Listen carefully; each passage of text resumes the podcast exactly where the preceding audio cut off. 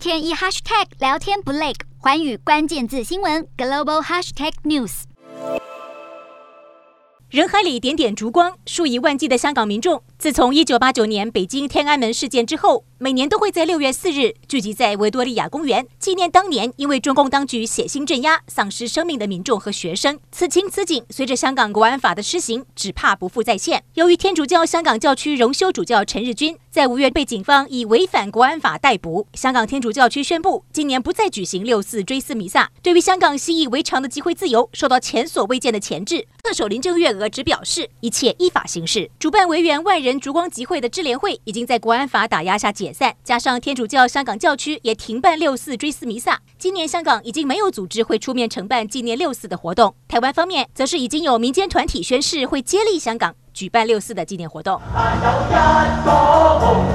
会死，记着吧，无论雨怎么打，自由仍是会开花。但有。